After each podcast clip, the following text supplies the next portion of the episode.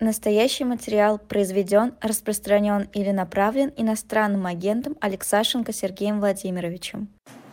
Всем добрый вечер, это YouTube-канал «Живой гвоздь». У микрофона Лиза Никина и по другую сторону экрана Сергей Алексашенко в программе «Цена вопроса». Сергей Владимирович, здравствуйте.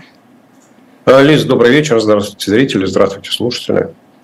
Давайте поговорим о Байдене, вернее, о стране, которую он представляет. Какую роль сейчас играют США в конфликте на Ближнем Востоке? Хм. Но очевидно, что можно говорить о трех функциях, а, которые там, ну, трех, трех ролях одновременно на одной сцене, которую э, должен исполнять президент Байден, ну или представляет Соединенные Штаты Америки.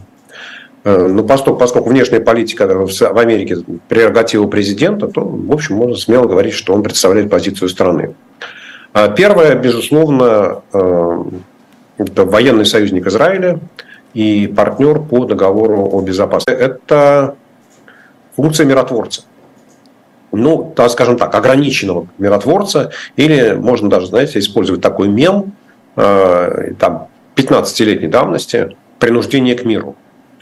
Э, политики, военные эксперты много говорят о том, что э, конфликт на Ближнем Востоке может сильно разгореться, если э, на севере, на севере Израиля другая террористическая организация, называемая Хизбалла, нападет на Израиль.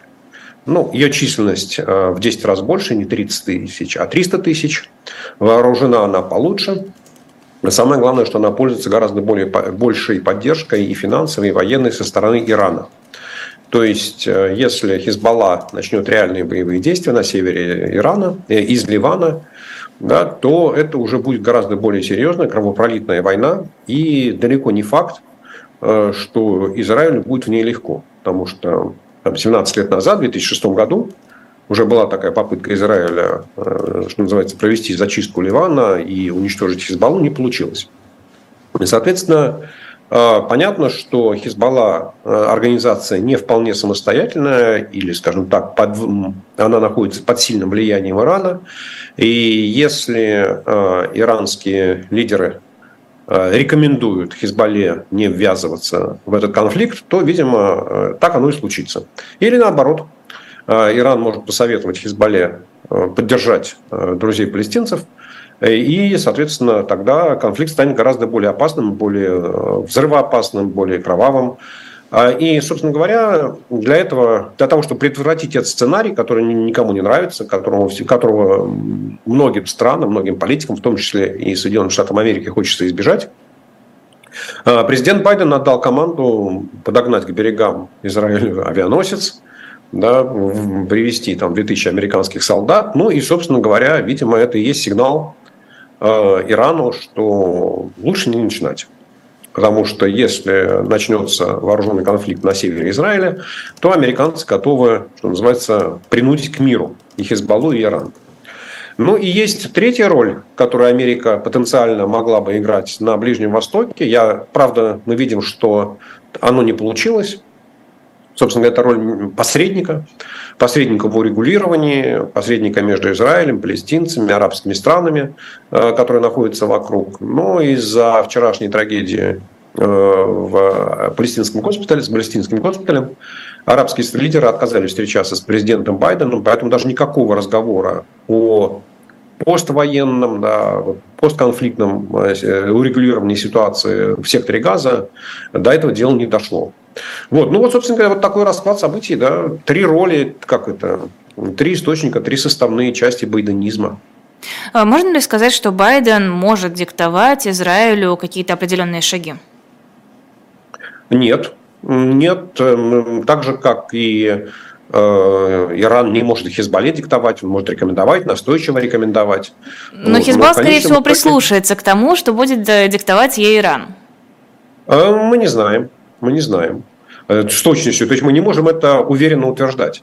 Ну, точно так же, как я, я думаю, что израильские политики, они с большим вниманием выслушают позицию э, Соединенных Штатов Америки, большого брата, президента Байдена.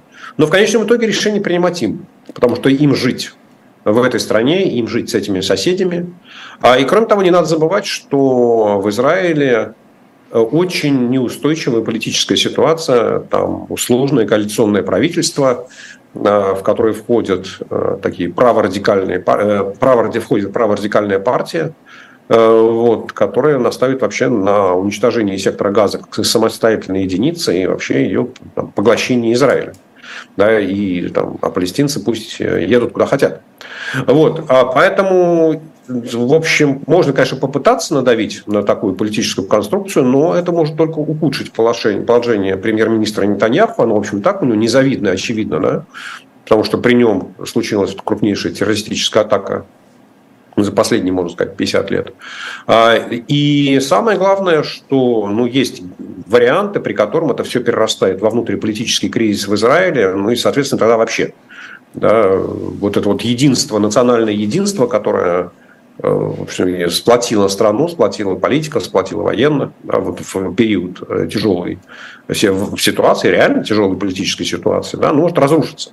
А, поэтому, конечно, президент Байден очень аккуратно, очень доходчиво, очень внятно произнесет все, что он хочет сказать.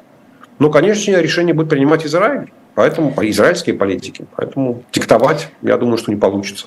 Вы По крайней мере, вот на коротком промежутке времени понятно, что какие-то более долгосрочные э, сценарии, они будут проговариваться Соединенными Штатами Америки. Я думаю, что администрация президента Байдена Госдепартаменту, Совету национальной безопасности придется заниматься Ближним Востоком. Им этого очень не хотелось. И практически с начала президентства Джо Байдена Вашингтон как бы устранился от этого региона, сосредоточившись там на Китае, климате, вот, на таких проблемах.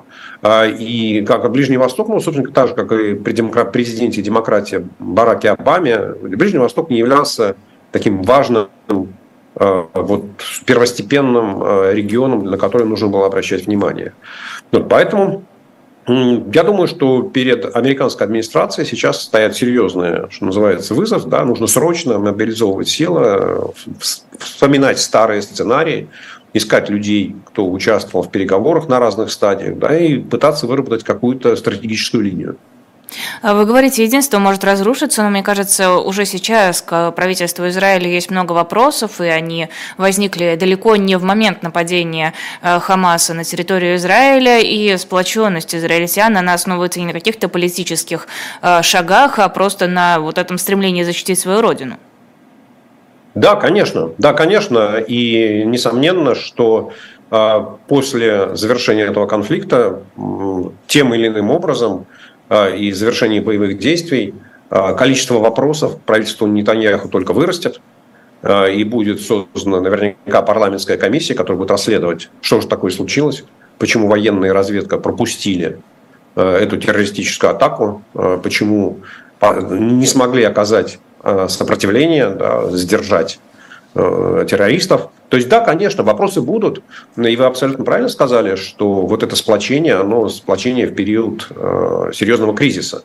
И я думаю, что израильские политики, ну, если их, что называется, специально не, э, как это, не возбуждать, конечно, они хотели бы сохранить вот это единство, потому что ну, разобщенность, э, раздрай, э, конфликты между ними в этот момент могут оказаться слишком дорогими. А, вопрос еще по поводу Израиля. Как думаете, почему не начинается на протяжении уже многих дней операция, которую Израиль анонсировал, вот эта наземная операция в секторе Газа? Было ощущение, что они готовы вот буквально, когда дали 24 часа для жителей сектора Газа, для того, чтобы они перешли на юг, готовы вот буквально прямо сейчас войти, но этого не происходит, и кто-то связывает это с визитом Байдена, кто-то связывает это с какой-то общей неготовностью. У вас есть предположение? Я, у меня есть предположение, оно достаточно прозрачное и лежит на поверхности. Это означает, что израильские политики, израильские военные не нарисовали себе конечную цель, что они хотят получить, endgame. То есть чем все это дело должно закончиться. Ну, вроде сказали, То уничтожение есть, Хамаса. Ну, это, Лиз, это легко сказать, да, это легко заявить, э, вот, но, наверное, они не очень хорошо понимают, как это реализовать на практике. Да, поэтому я думаю, что вот военные не начинают операцию, потому что не получили политического приказа Ну, а политический приказ, значит, его, вот политики не договорились между собой. Все очень просто. Хорошо, с Байденом разобрались. А роль Путина в этом конфликте? Ну, я думаю, что Путин и Россия в целом не играли никакой роли в разжигании этого конфликта, в, э, то есть не, так сказать, не подзуживали Хамас и думаю, что не предоставляли никакой помощи, ни материальной, ни разведывательной, ни финансовой, ну, так сказать, значимых объемов, то есть что могло бы изменить баланс. Деньги-то в сектор газа приходят в основном из Евросоюза. И мое предположение опирается на то, что Владимир Путин потратил много сил и времени для того, чтобы выстроить ну, достаточно ровные и хорошие отношения со всеми странами этого региона, и особенно с Израилем. И если бы там был русский след, да, если бы, ну, мы же понимаем, да, что российские спецслужбы, они не умеют работать так, чтобы их след не был обнаружен. Вот, то, конечно, ухудшение отношений с Израилем ну, Владимиру Путину это, в общем, точно не нужно, потому что в этой ситуации Израиль может начать помогать Украине и передавать там, военные технологии, оборонные технологии. А, вот, и, соответственно, это не, явно выходит за пределы там, геополитического расклада Владимира Путина. Но, с другой стороны, мы хорошо понимаем, что а, вот хаос, Э, который возникает вот на Ближнем Востоке, неопределенность, э, динамическое развитие ситуации для авантюрных политиков, оппортунистических политиков, которые себе выискивают возможности э, краткосрочных конъюнктурных выигрышей, они создают большие возможности. И в этой ситуации, конечно, там Владимир Путин может попытаться что-то выиграть, да, какой-то, что-то себе обеспечить, но точно так же, как, э, мне кажется, более очевидным претендентом э, на то, чтобы стать крупнейшим бенефициаром этого конфликта, является Иран. Э, потому что вот это вот принуждение к миру со стороны Соединенных Штатов Америки, ну, в общем, Иран может пойти навстречу, сказав, ну, хорошо, так давайте договариваться, я поддаюсь вашему принуждению миру, Хизбалла получает соответствующие указания – ну, вы снимаете санкции, там, отдаете мне доступ к каким-то деньгам, пусть хорошо не полностью, но хотя бы частично. Ну, и глядишь, там и ядерную сделку давайте как-то там двигать быстрее, что, может быть, мы ее все-таки подпишем в новом варианте. Да, то есть, скажем, вот в чем может выигрывать Иран, достаточно прозрачно, потому что вот э, любое обострение ситуации со стороны Ирана в конечном итоге оно завершается тем, что они пытаются снизить давление санкций. Это, собственно, главная цель, такая краткосрочная цель а, иранской внешней политики. И в этом отношении и Хамас, и Хизбалла – это лишь инструменты достижения этой цели. Вот. Можно там говорить о долгих целях Ирана, но это все уже будет там, более долгая картина. А вот прямо сейчас то есть Иран может стать таким крупным бенефициаром этого конфликта. Если конфликт завершится быстро, я не думаю, что Владимир Путин достанутся какие-то лавры, что он сможет стать миротворцем или какие-то материальные, нематериальные выгоды. Вот. Но, по крайней мере, его заявление о том, что он готов стать посредником, хотя к нему все пока относятся достаточно ну, скептически, да, потому что доверие к Владимиру Путину, особенно э, в развитых странах, ну, отсутствует полностью, да, потому что ему просто не верят. Вот, но тем не менее это Путину добавляет очков в его взаимоотношениях с арабскими странами, с Израилем. Да, то есть он говорит, вот смотрите, давайте, я такой хороший, я сейчас попробую вас всех примирить, посадить за один стол, найти решение. И самое главное, давайте прекратим проливать кровь. Кстати, об Иране стало известно, во всяком случае, так об этом пишут Вашингтон-Пост, что власти США и Катара решили не давать Ирану доступ к 6 миллиардам, которые ранее заблокировали в результате переговоров, разблокировали в результате переговоров. А, ну, я этой новости еще не читал. Я думаю, что зря они это сделали.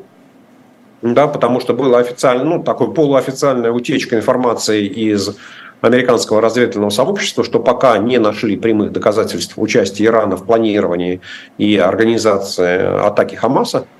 Э, вот. Возможно, это сделано из дипломатических соображений, чтобы не обострять отношения с Ираном. Если это сделано осознанно, вот просто лишь бы, называется, наказать Иран, э, то мне кажется, что это большая ошибка, э, потому что соглашение об этих 6 миллиардах было частью соглашения об обмене заложниками, в том числе об освобождении американских заложников, находившихся в Иране. Вот. И если администрация Байдена вот решила пойти на такой шаг, э, от, пересмотреть свои, отказаться от своих обязательств, то это будет только затруднять любые переговоры с Ираном э, в ближайшие годы. Да, потому что, ну, в общем, Иран вряд ли это забудет и каждый раз будет об этом напоминать. И любые другие переговоры, они будут более дорогими для Америки и более продолжительными, и более тяжелыми. И требования Ирана будут более глобальными. А еще о Путине. Какие у него сейчас есть интересы в этом регионе? Основные. Ну, я думаю, что его основной интерес состоит в том, чтобы действительно поддерживать ровные отношения со всеми странами. То есть ключевой, э, ключевой партнер, ну, партнер, ключевой пациент, да, это президент Сирии Башар Асад, которого Путин поддерживает уже там 10 лет э, в ограниченной военной операции, да, и российский военный контингент там находится, чтобы не было смены политического режима. Но если смотреть на более длинную картину, то Ближний Восток, он все-таки находится к России очень близко. Да, и Путин постоянно э, ну, он не забывает о том, что это мусульманский регион, что в России много мусульман, и развитие террористических организаций, радикальных организаций в этом в регионе, становление их укрепления, это чревато тем, что какое-то количество исламских боевиков переходит на территорию России – что для Путина, ну, для России создает проблемы безопасности. Поэтому, в принципе, конечно, и, ну, собственно, там ИГИЛ, да, это яркое напоминание того, что там случилось а, после того, как а, американцы вторглись в Ирак и там, смели режим Саддама Хусейна. Вот, поэтому, конечно, для Путина важно там, что сохранение мира, я думаю, что это вот стабильности такой, да, предсказуемости, соответственно, сохранение стабильных политических режимов, как там, ну, диктатура его совершенно не пугает, в общем, он и сам такой, не, не, не хуже некоторых, что называется, может даже получше некоторых с точки зрения удержания власти.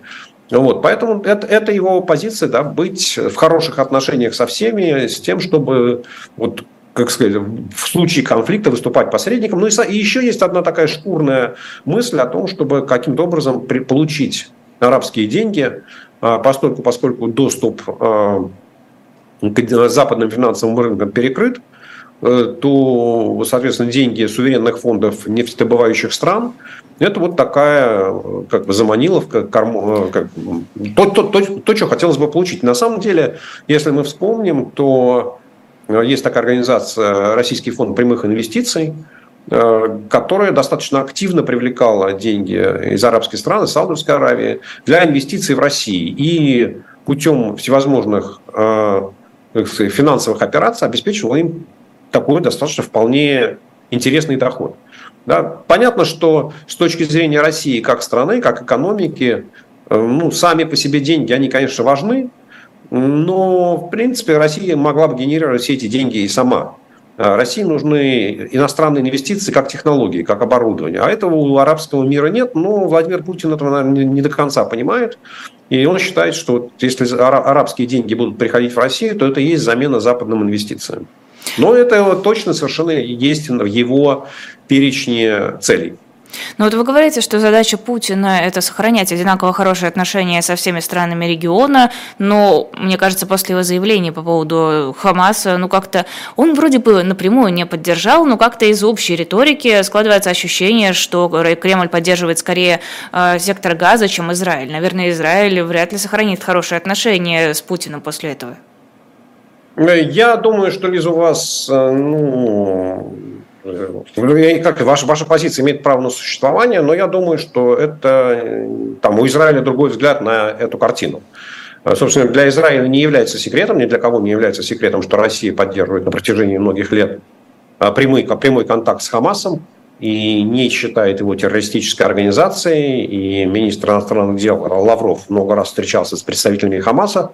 Ну, в общем, как-то это не приводило к ухудшению а, российско-израильских отношений. В данном конфликте, вот в ходе данного конфликта я не слышал ни одного такого заявления э, там, от Путина или кого-то еще из российских политиков, который можно было трактовать как однозначно встал на сторону Хамаса или на сторону палестинцев. Все заявления Путина о том, что нехорошо проливать кровь, ну а кто же скажет, что это хорошо? Да, и поскольку, а поскольку, поскольку там сейчас э, ну, кровь израильтян э, и там, граждан других государств, которые пострадали в террористической атаке, не проливается, да, если не считать заложников, которые находятся в руках у Хамаса, то, в общем, как-то можно делать. Ну, смотрите, сейчас проливается кровь палестинцев, на которых падают бомбы а, и ракеты израильские, собственно говоря, Путин говорит, что не надо проливать кровь, то ну, можно построить такую логическую цепочку, что вот Путин хочет да, якобы выступать на стороне палестинцев и Хамаса. Я думаю, что это, ну, так, можно, можно, конечно, так думать, но это не то, что читает Израиль. Я думаю, что, э, там, возможно, там, в телефонных переговорах э, Путин говорит Нетаньяху все нужные слова, которые его успокаивают. Угу. А, еще много критики звучит сейчас в адрес ООН, всякие мемы, шутки по поводу бездействия, по поводу постоянных возмущений, но отсутствия каких-то рычагов влияния. А, ООН как организация имеет сейчас какие-то возможности влиять на ход политических событий? Вообще функции какие-то полезные сохранились или остались только слова? Ну, если мы посмотрим на историю создания ООН, то это после Тегеранской конференции главный смысл э, – это предотвращение возникновения Третьей мировой войны. Это главная задача, которую должна была выпустить, вы, ну, как реализовать, главная задача, которую должна была достичь, достичь с помощью создания Организации Объединенных Наций, это предотвращение э, Третьей мировой войны. А, и в этом отношении надо сказать, что эта организация выполняет свою функцию. Вот прошло уже 80 лет – да, и там Третьей мировой войны не началось. Поэтому вот говорить, что она совсем бесполезная, бессмысленная, ну, наверное, неправда. Более того, э, в годы Холодной войны э, Организация Объединенных Наций использовалась как площадка для постоянных контактов э, советских и американских дипломатов, когда опасность военного конфликта между странами была гораздо выше, ну, чем, чем сейчас да, у России с Америкой. И, и то, что в том числе и на этой площадке удавалось договариваться о предотвращении глобального конфликта, ну, в общем, говорит о том, что ООН выполняла свою функцию. Другое дело, что если опуститься на уровень или на два уровня ниже и перейти на уровень локальных конфликтов, то выясняется, что крайне редко и в период холодной войны, и сейчас а, позиции всех пяти постоянных членов Совета Безопасности совпадают. А у каждого из них есть право вето, и, соответственно, каждый может заблокировать любую инициативу по урегулированию любого конфликта, где его там, интересы, взгляды, там, союзники, противники не совпадают с остальными четырьмя или с тремя или с двумя и так далее. Вот, поэтому, конечно, э, урегулировать э, любые военные конфликты там, политические конфликты между странами, Организация Объединенных Наций, она, собственно говоря, и не имела такой задачи, не имеет таких функций. Ну, а тем более, если мы вернемся на Ближний Восток, то, в общем, а, как говорится, арабо-израильский конфликт, он по возрасту, по своему практически совпадает. Ну, там, с разницей в три года а, с, арабо с жизнью Организации Объединенных Наций. И, собственно говоря, это же было решение Организации Объединенных Наций прекратить мандат Лиги Наций, который был в Великобритании на управление этой территорией, и объявить о том, что здесь нужно будет создать два государства, палестинское и э, еврейское. Да? Ну, собственно говоря, вот э, с тех пор, 80 лет, э, пытаются создать два государства, э, и много было войн, много было пролито крови, и продолжает проливаться кровь. Ну, вот пока, пока нет какого-то решения, которое устраивает всех, все стороны, или там, всех, всех участников, потенциальных интересантов э, в этом регионе. Соответственно, как только такая ситуация возникнет, как только все участники да, или там, э, найдут точки соприкосновения, то я думаю, что Организация Объединенных Наций ну, может и не понадобится. Да, ведь в конце концов э, и соглашение в Осло да, между э, Садатом и Бекиным и вот это Абрахов аккорд, который уже во времена Трампа и все промежуточные соглашения, они, в общем, как-то проходили без участия Организации Объединенных Наций. И ничего, и никто не вспоминал, что там, да, давайте еще пригласим ООН, чтобы они здесь что-то такое сделали и исполнили. Вот, поэтому нужно хорошо понимать, что ООН – это организация с очень узкой задачей. Ну, потом они сами на себя стали навешивать все остальные цели. Да, и, ну, самое главное, чтобы им никто не мешал это делать, да, и они никому не мешали. Но по большому счету главная задача – это предотвращение Третьей мировой войны. Сергей Алексашенко, «Цена вопроса» и перерыв на литературную рекламу на shop.diletant.media. Есть новинка, книга Александра Гольца «Пережить холодную войну». Это книга о том, какие договоренности были разрушены за последние годы Соединенными Штатами и Россией, как долго создавались эти договоренности, как легко их оказалось отменить, и о том, насколько важно сейчас создавать какие-то новые формы контроля над вооружениями. Подробнее можно у нас на сайте почитать, там же можно посмотреть и другие наши товары, журналы, комиксы, футбол футболки, все, что вам понравится, покупайте. Мы подпишем, если захотите. Если не захотите, мы не подпишем. И ставьте лайки нашей трансляции. Кстати, это тоже приятно. Еще нас можно поддержать через QR-коды и через ссылки под видео. Это финансовая помощь, которая позволяет нам и дальше работать. Продолжаем эфир. Сергей Алексашенко, программа «Цена вопроса». Давайте теперь перенесемся в другой регион, Китай. Путин выбрался все-таки в Китай, проводит важные встречи, отвечает на вопросы журналистов. Ему там светит что-нибудь? Ну, ему, ему он получил горячее рукопожатие товарища Си и заявление, что мир, дружба, жвачка, и что стратегические отношения России и Китая будут улучшаться еще дальше, еще больше. Товарищ Си заявил, что спасибо вам большое за газопровод, который вы нам построили. Он нам очень выгодный. И мы когда-нибудь с вами договоримся о втором газопроводе, который идет через территорию Монголии.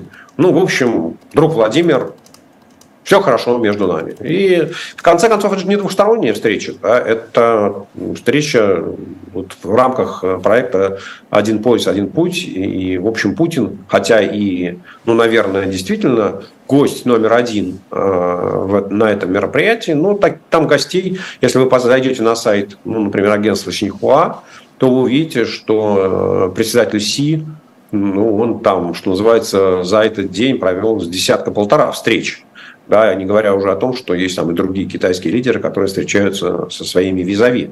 Вот, поэтому никак, никакого особого прорыва ожидать не следует, и я думаю, что этого и не было в планах. Но а... обижать Обижать товарища Си и не приезжать на это мероприятие было невозможно. То есть здесь не то, чтобы Путин прям хотел, но вот это вопрос вежливости, вопрос каких-то договоренностей. Просто выглядит а, на самом деле ощущение, что Путин как-то уже так угодливо за э, Си бегает, весь такой вот это вот все. Ну, э, смотрите, ведь у Китая с Россией такая взаимозависимость экономическая. Да? У России много сырья, которое там, нужно куда-то продавать, а Китай ресурсы дефицитной экономика и хотел бы сырье купить. Поэтому есть объективный взаимный интерес – а, и мне кажется, что поездка Путина в Пекин, вот данная поездка, это ответ на вопрос товарища Си. Вова, ты меня уважаешь? Ну, как можно сказать, что я тебя не уважаю, я к тебе не приеду? Ну, Владимир Путин хорошо понимает смысл этого вопроса и понимает, что если бы он не приехал на это мероприятие, то, в общем, не то чтобы отношения с Китаем резко ухудшились, но могли бы стать более прохладными, а, и Китай мог бы ЦК китайской компартии мог бы там, китайским компаниям сказать, знаете, вы как там свою активность в России притормозите, там и микросхемы им не надо поставлять, и, знаете, там и автомобили, в общем, можно пока, да, на квартал перерыв сделаем, ну, еще что-нибудь такое. Вот, поэтому, опять, мне кажется, что было абсолютно безвыходное положение, да, Путину сделали предложение, от которого нельзя отказаться. То есть не приехать в Пекин было невозможно. А на какие-то конкретные договоренности мы стоит рассчитывать? Вот точно вот здесь мы решаем, что вот, вот это вот мы закупаем у Китая, или Китай вот это закупает у нас? А, ну, смотрите, эти переговоры идут постоянно, и я думаю, что когда товарищ Си приезжал в Москву, то Путин ему предъявил список, чего бы Россия хотела покупать из Китая. А, товарищ Си, что называется, взял его подумать, и я думаю, что на уровне различных министерств, российских, китайских, идет разговор. А, и о чем-то они договорились, да, и что-то в Россию поставляется, о чем-то они в процессе договоров, переговоров, достижения согласия все понимают, что ну, еще чуть-чуть там э, и договоримся. А есть какие-то, наверное, принципиальные разногласия, где договориться не удается по тем или иным причинам. Но опять для этого нужна, нужна личная встреча и нужны, нужен приезд больших делегаций, нужны специальные длинные переговоры, не, там, не ритуальные переговоры на полчаса, а вот нужно там, не знаю, там 5 часов посидеть, там, один на один поговорить. Вот. На все это у товарища Си в данный момент нет времени. Да, у него слишком важное мероприятие, и при всей любви к Путину, при всей важности отношений с Путиным, э, вот, э, при всей горячей дружбе, которая их объединяет, ну, извини, друг Владимир, сейчас не совсем до тебя, поэтому со всеми своими хотелками хочешь, приезжай ко мне, ну, еще через месяц, и мы с тобой обо всем поговорим. А, давайте поговорим о внутренней ситуации в России. Уже больше в экономику видела у вас э, подсчеты, э, прогнозы насчет э, инфляции текущей в четвертом квартале. Можно поподробнее, как у нас растут цены и куда они могут в итоге вырасти? Есть ложь, большая ложь и статистика, да, моя любимая фраза, я ее часто повторяю. А, и нужно хорошо понимать, что показатели инфляции, они бывают разные. Э, наиболее популярный показатель, который использует и Росстат, и э, там, Путин, и Центральный банк, и правительство, ну, это вот то, что сегодня, например, Минэкономики объявила, что по состоянию на 16 октября годовая инфляция выросла до там, 6,38%, а неделю назад было 6,26%.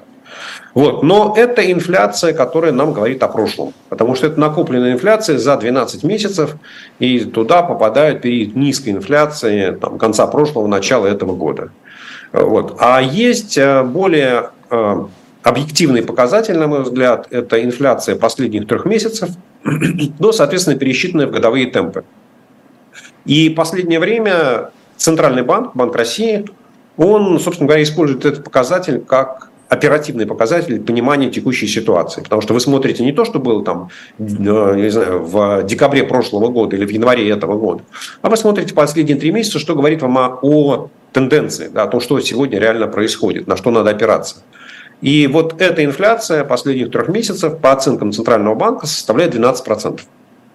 То есть это примерно в два раза больше, чем тот показатель, на который, что называется, про который говорит Росстат и который там звучит, звучит изо всех трибун.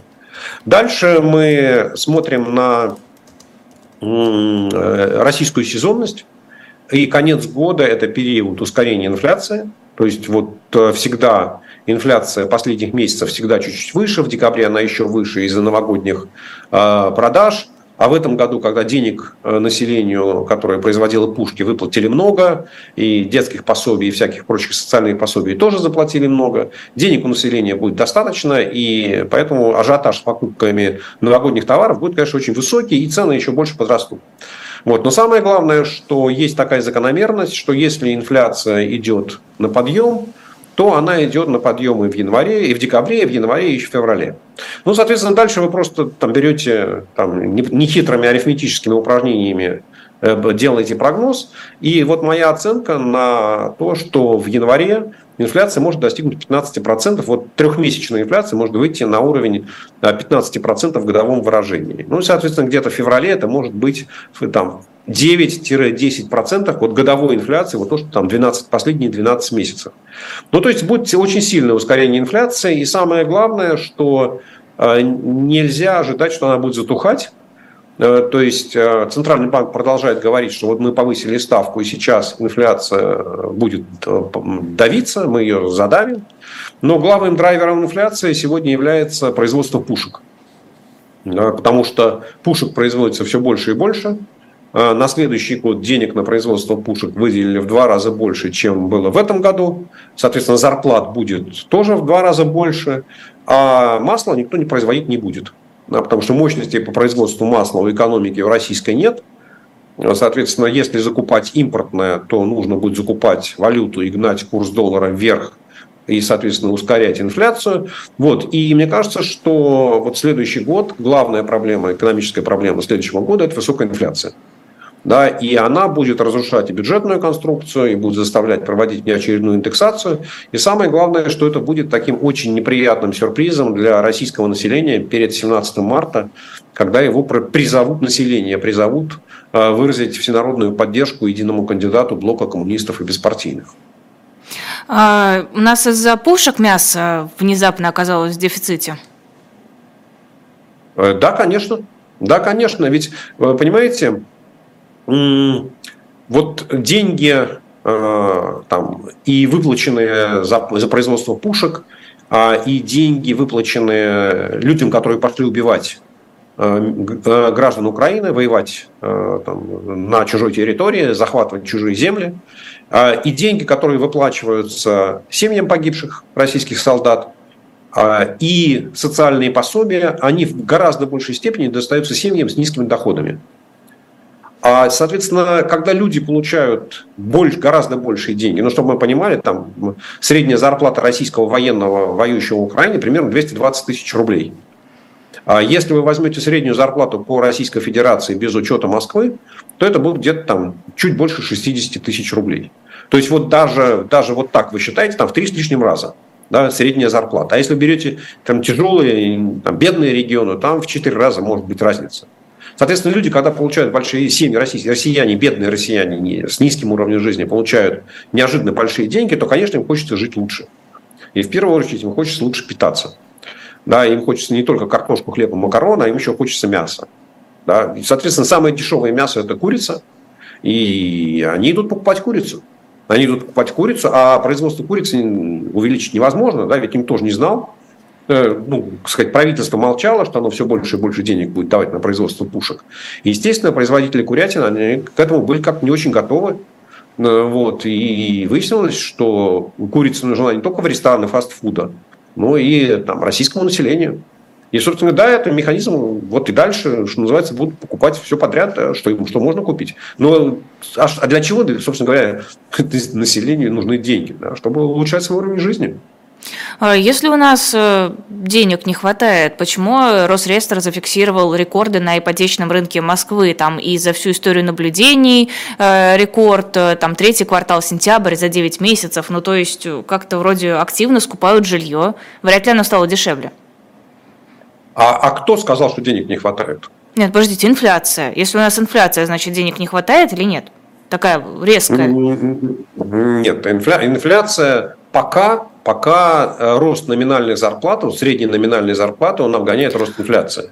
То есть, ну, если мерить, если мерить данными Росстата, то есть средняя заработная плата в Российской Федерации там, с 1 октября 2022 года по 1 октября 2023 года выросла быстрее, чем инфляция. То есть, в принципе, в реальном выражении там, российские граждане стали получать денег больше. Другое дело, что сейчас дальше – это будет сжираться, особенно тем, у кого нет индексации, в том числе и работникам бюджетной сферы, и чиновникам, и даже военным, которым там где-то в конце года будут проводить индексацию, и пенсионерам, которым провели индексацию на 7%, да, а инфляция будет там 15%. Да, но это, это все потом. Это все потом. Пока они чувствуют, что у них действительно стало положение дел лучше. Но я вам говорил о семьях с низкими доходами. Понятно, mm-hmm. что эти семьи, они ну, в общем, вряд ли являются основными покупателями недвижимости, тем более в Москве. Да, конечно, там, в, на, наверное, какие-то семьи, которые получили 12,5 миллионов гробовых денег да, из-за смерти э, там, брата, сына, мужа, кто-то из них, наверное, действительно мог покупать себе квартиры, да, что тоже, наверное, выглядит нормально. Да, вы получили зарплату своего брата, мужа, сына за следующие там, 20-25 лет единомоментной выплатой. Вот. Но вряд ли это происходит в Москве. Вряд ли они вот все прямо бросились там, в Москву, в Москву, в Москву, да, и стали там покупать.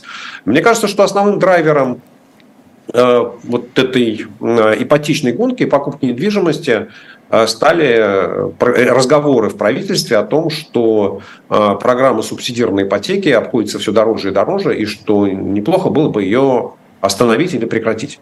Вот, поскольку, поскольку там больше половины ипотечных кредитов сейчас выдается по разным льготным программам, а, а ставки по обычной ипотеке банки поднимают, там, соответственно, вслед за ставкой э, Центрального банка, то каждый раз там, многие люди думают, ну вот хорошо, э, мне там не хватает, предположим, на первый взнос, не знаю, там 20%, ну, 20% ну, от взноса, да, и если я еще буду копить, скажем, год, то через год отменят льготную ипотеку, и я пролечу мимо.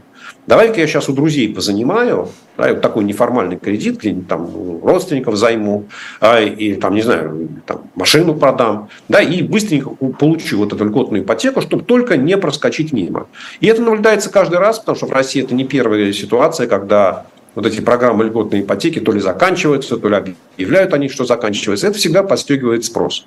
Да, поэтому, с одной стороны, действительно, там всплеск больших денег в экономику он кому-то помогает собрать деньги на ипотеку, а самое главное, что вот эти разговоры о том, что сейчас все это э, как аукцион невиданной щедрости прекратится, поэтому успевайте спрыгнуть в последний вагон.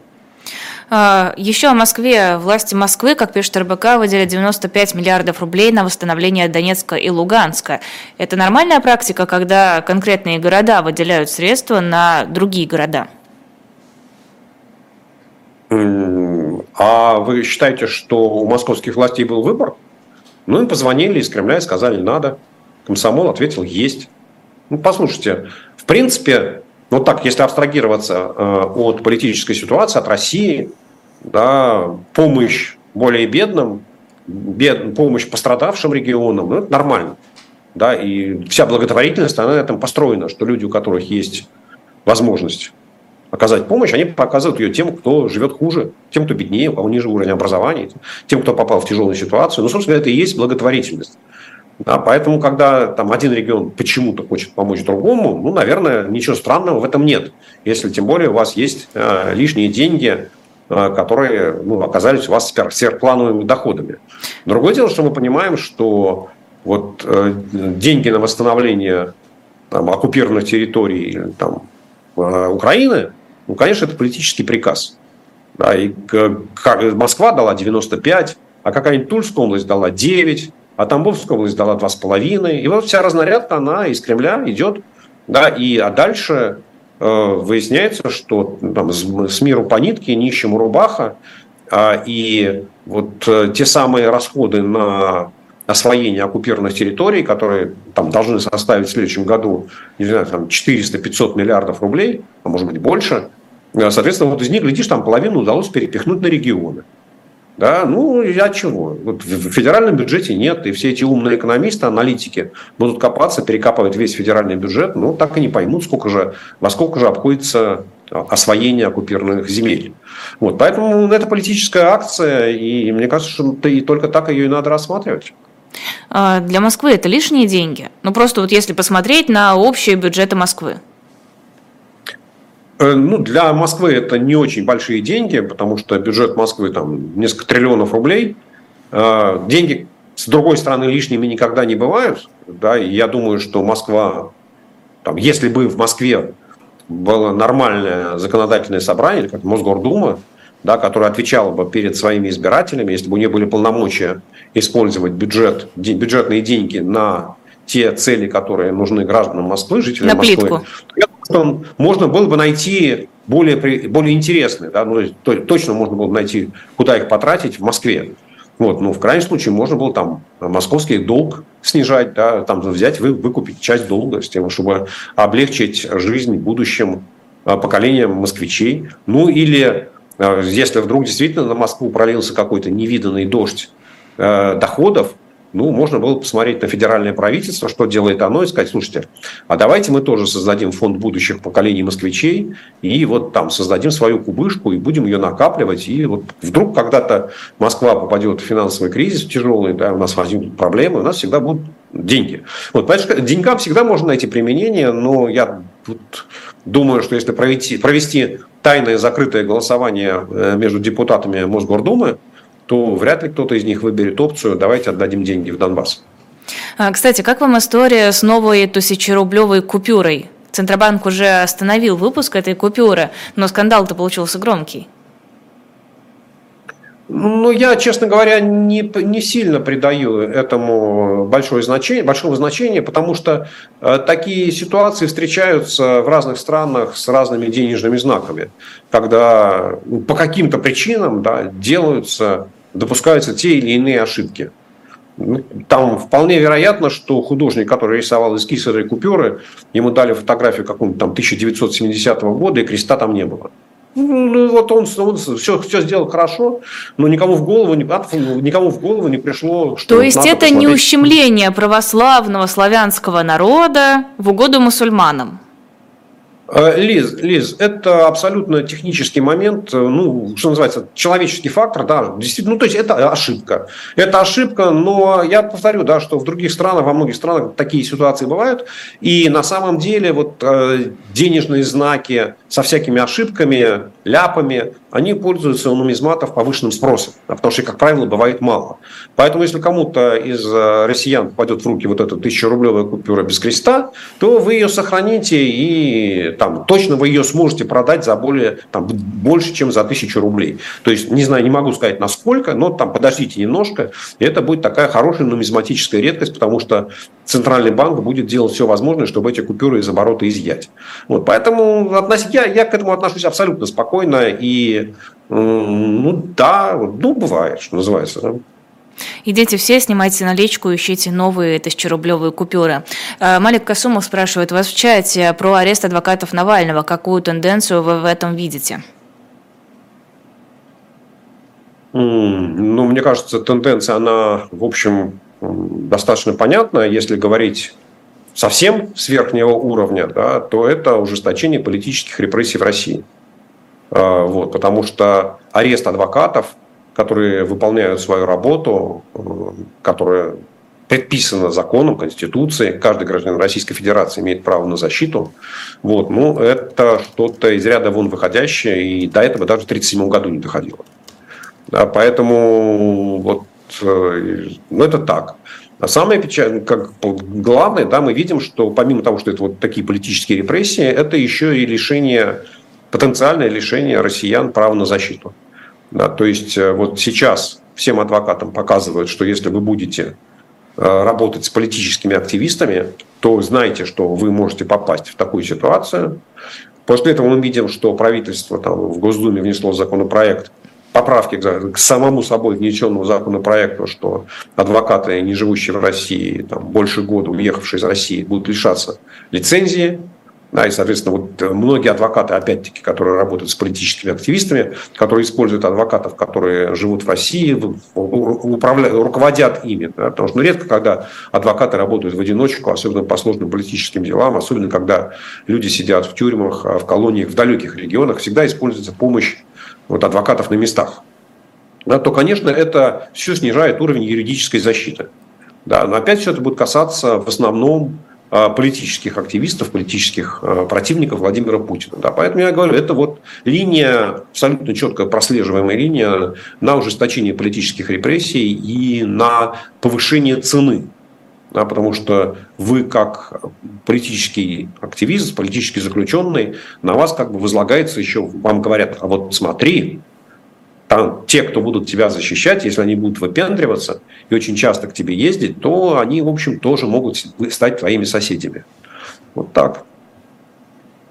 А, хотела спросить вас про пост, который видела у вас в телеграм-канале, если, конечно, его написал не искусственный интеллект. Вы посчитали а, деньги, которые с повышенной ставки подоходного налога должны были идти на лекарства, на помощь больным детям, но в итоге, как я понимаю, больше половины этих денег ушло неизвестно куда. Можно ли отследить, куда именно ушли эти деньги?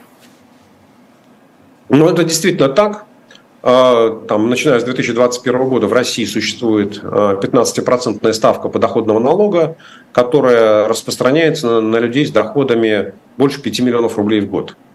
А, и когда эта ставка повышенная вводилась, то министр финансов Силуанов бил себя в грудь, рвал остатки волос на голове и говорил, у нас совсем плохо с деньгами, у нас денег нет, мы держимся из последних сил – и поэтому все деньги, которые мы соберем из-за этой повышенной ставки, мы отправим на лечение детей с тяжелыми заболеваниями. У нас есть деньги на все. У нас есть деньги на пушки, у нас есть деньги на проходы, у нас есть деньги на президентские яхты, у нас есть деньги на скоростные и нескоростные дороги. А вот на детей с тяжелыми заболеваниями у нас денег нет. Вот, вот, вот нет и все. И дети еле держатся, и мы плачем горючими слезами.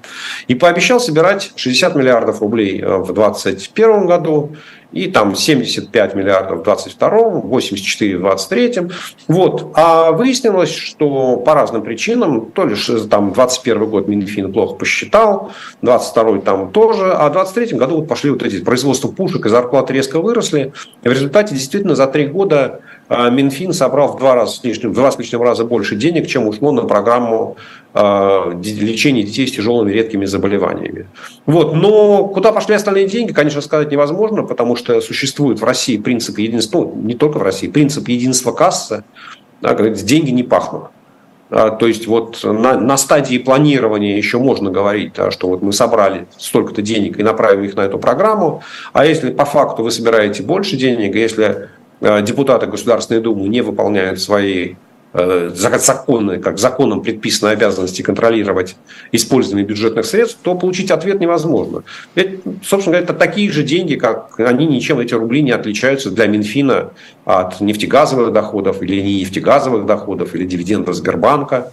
Ну, собственно говоря, вот там больше 200 миллиардов рублей таких дополнительных денег – вот они, ну, можно считать, что они пошли на войну. Ну, то есть, вот, что называется, не, не, а можно считать, что там все пошли на содержание администрации президента. Как хотите, да, собственно говоря. Простор фантазии ничем не ограничен. Но можно ведь в то же время сказать, что эти лишние деньги пошли и на помощь детям. Да, их меньше половины, но тем не менее. Это лучше, чем ничего. А, Лиз, я... Э, смотрите, вот э, заявление министра финансов Силуанова было такое, что все деньги, которые мы соберем, пойдут на лечение детей. Вот можно там залезть, э, в Google, там в агентстве Интерфакс, эта цитата приведена. Вот, соответственно, министр финансов Силуанов соврал. То есть то, что эта программа лечения детей существует, и что туда направлены деньги, да, это так. Да, это так.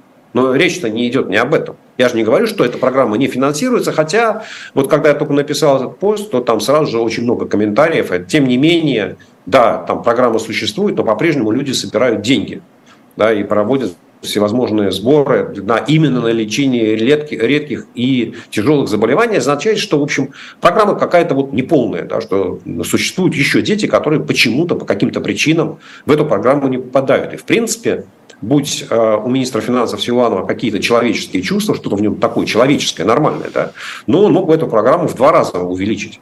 То есть речь идет о том, да, что я, я, я, не, я, у меня нет возражений против того, что там введена повышенная ставка. У меня нет возражений против того, что есть эта программа лечения детей. Я думаю, что только ее нужно было поставить гораздо выше, чем, например, финансирование администрации президента. Но что если ты собрал деньги от повышенной ставки и сказал, что они все будут направлены туда, ну, значит, вот как это, Баранкин, будь человеком и отправь все деньги на эту программу. Если ее нужно увеличить в два раза, увеличь программу в два раза. В конце концов, там вот эти там, 200 миллиардов рублей за три года, при том, что э, годовые расходы российского бюджета в среднем за три года, наверное, составили там, 26 триллионов рублей, ну, в общем, бюджет бы точно не пострадал. Да, еще у вас там сколько-то триллионов рублей лежит в фонде национального благосостояния. Ну вот, э, я, речь идет об этом, да, о морали, о том, вот, что такое министр финансов нынешний в России, и о чем он думает, как он себя ведет, какие обещания он дает, что он выполняет, что он не выполняет. Я уже не помню, когда вы в последний раз примеряли вот такие моральные критерии на кого-то из российских чиновников. Обычно вы наоборот говорите, ну а что от них ждать? Нет, почему? Я, я часто этим занимаюсь. Я часто этим занимаюсь, и там ну, одна, один из наиболее частых вопросов, который мне в разных аудиториях задается, почему там, че, мои друзья, мои хорошие знакомые министры, экономисты, э, там, заместители министров и прочие, которых там, по, по, по прежней памяти называют либералами или системными либералами, почему никто из них не ушел в знак протеста против войны? Вот это то же самое. Это же вопрос о морали, о совести о взгляде, о своей ответственности за, перед своими детьми. Как ты с ним будешь смотреть в глаза через 10 лет? Что ты им будешь отвечать? Внукам что ты будешь говорить? Да, это мораль, совесть, это, в общем, да, постоянный вопрос, я его часто получаю. Сергей Владимирович, спасибо вам огромное. Это был Сергей Алексашенко в программе «Цена вопроса». Ставьте лайки нам, подписывайтесь на «Живой гвоздь» в Телеграме и в Ютубе, и на Сергея Алексашенко в Телеграме и в Ютубе. Тоже подписывайтесь, ссылки есть в описании. А, Сергея Алексашенко можно и читать, и смотреть. После нашего эфира программы «69 минут» не будет. Не будет, можете расходиться, можете отдохнуть, а, можете выспаться, учитывая, что у нас в пятницу огромный ночной стрим по сбору средств на работу «Живого гвоздя». Вам потребуются все ваши силы хватило, чтобы просидеть с нами с 10 вечера примерно до 4 часов утра. Мы надеемся, что народу будет много, что э, донаты будут хотя бы по чуть-чуть от многих слушателей, потому что для нас это правда важно. У нас не хватает бюджетов для того, чтобы нормально обеспечивать просто хотя бы техническую работу. Ну и, конечно, увидимся с вами завтра и послезавтра, и ночью тоже увидимся. До скорых встреч и всем спасибо. А, спасибо большое, до свидания и до новых встреч.